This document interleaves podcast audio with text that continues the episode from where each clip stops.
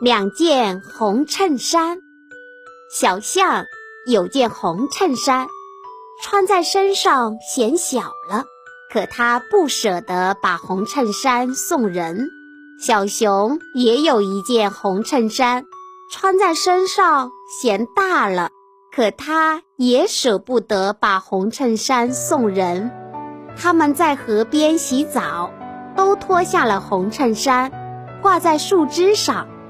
风婆婆吹走了两件红衬衫。小象和小熊洗完澡一看，红衬衫不见了。小象在石头堆里找到一件红衬衫，它穿上红衬衫，咦，我的红衬衫怎么变大了？小熊在草丛里找到了一件红衬衫，他穿上红衬衫，他说：“咦，我的红衬衫怎么变小了？”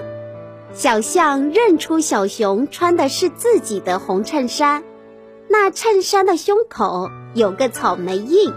小熊认出小象穿的是自己的红衬衫，那衬衫的下摆处。有个破洞，他们同时说：“我们交换穿吧，以后小象和小熊都变得大方了。”这里是魔镜姐姐讲故事，欢迎关注微信公众号“魔镜故事城堡”，收听更多好故事。